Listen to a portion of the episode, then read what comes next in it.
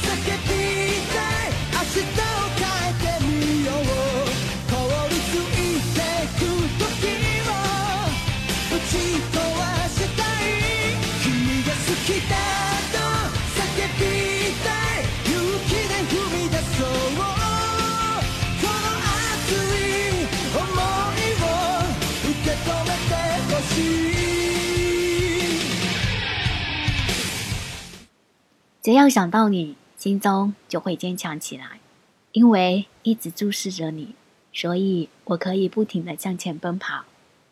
这是最后一首片尾曲《My Friends》歌词的第一句，太灿烂，太耀眼，就像那用生命怒放的花一样，坚持着自己的坚持，完全不肯妥协。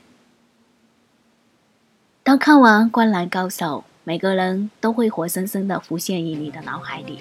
他们会说什么样的话，会做什么样的事，会露出什么样的神情，就像真的存在过一样。而每个人却又都像太阳一样耀眼。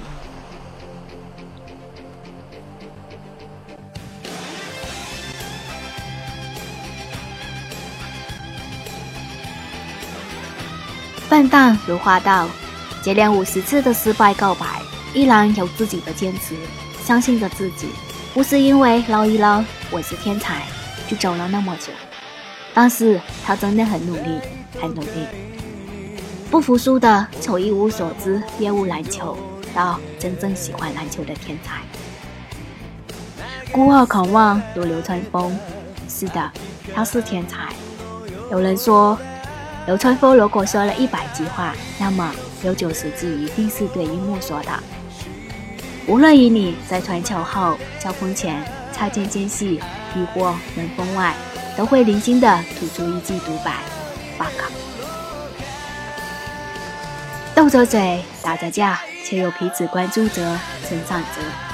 每一次比赛，在各自的心中都是如此的闪闪发光。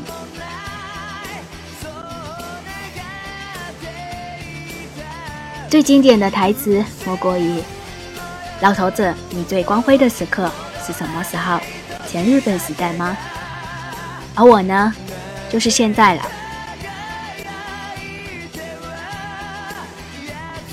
无论是会打篮球或不会打篮球的人，都能从中的某个人物身上发现自己真实的经历和产生共鸣，从而成为了守护着书中人物前进的追随者。《灌篮高手》就是这样一部不可思议的作品。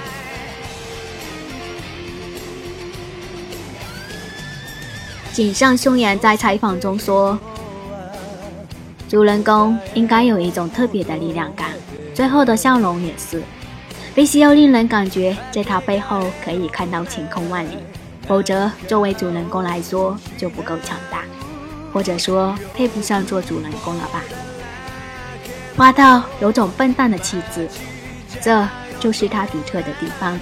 但是他是最难画的，因为时间不同，因为画花道的手法一直在变化。担心在花道身上看不到那种笨蛋的感觉，帅气一点无所谓。但如果其内心笨蛋的部分没有在脸上体现出来的话，就不行了。这就是最难。而绘画绘画的初衷，我想创造一个和现实联系起来能产生现实感的地方。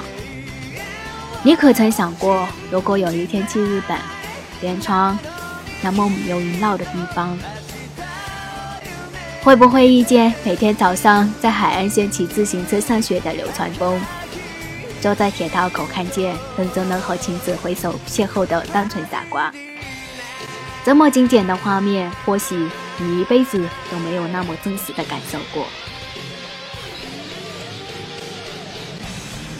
井上松彦的开始，因为他爷爷在他第一次绘画中说了那么一句话：“头发看起来很真实。”我有想要表达的愿望，欲望在不断前进的过程中，我认识到，也许我只是为了变得更强。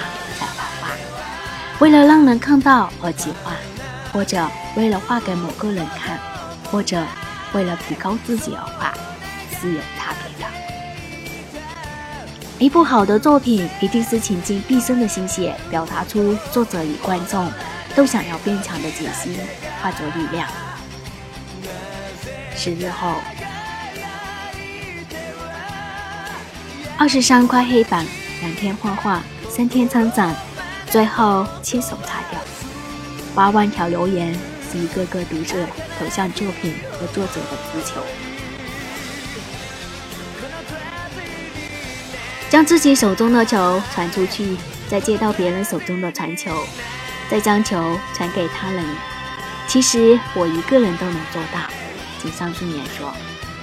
但是最重要的是想要与人沟通，想要切身感觉到。与他人的联系。这一幕发生在离一九九六年完结的八年后，二零零四年。是的，灌篮高手就是这么厉害。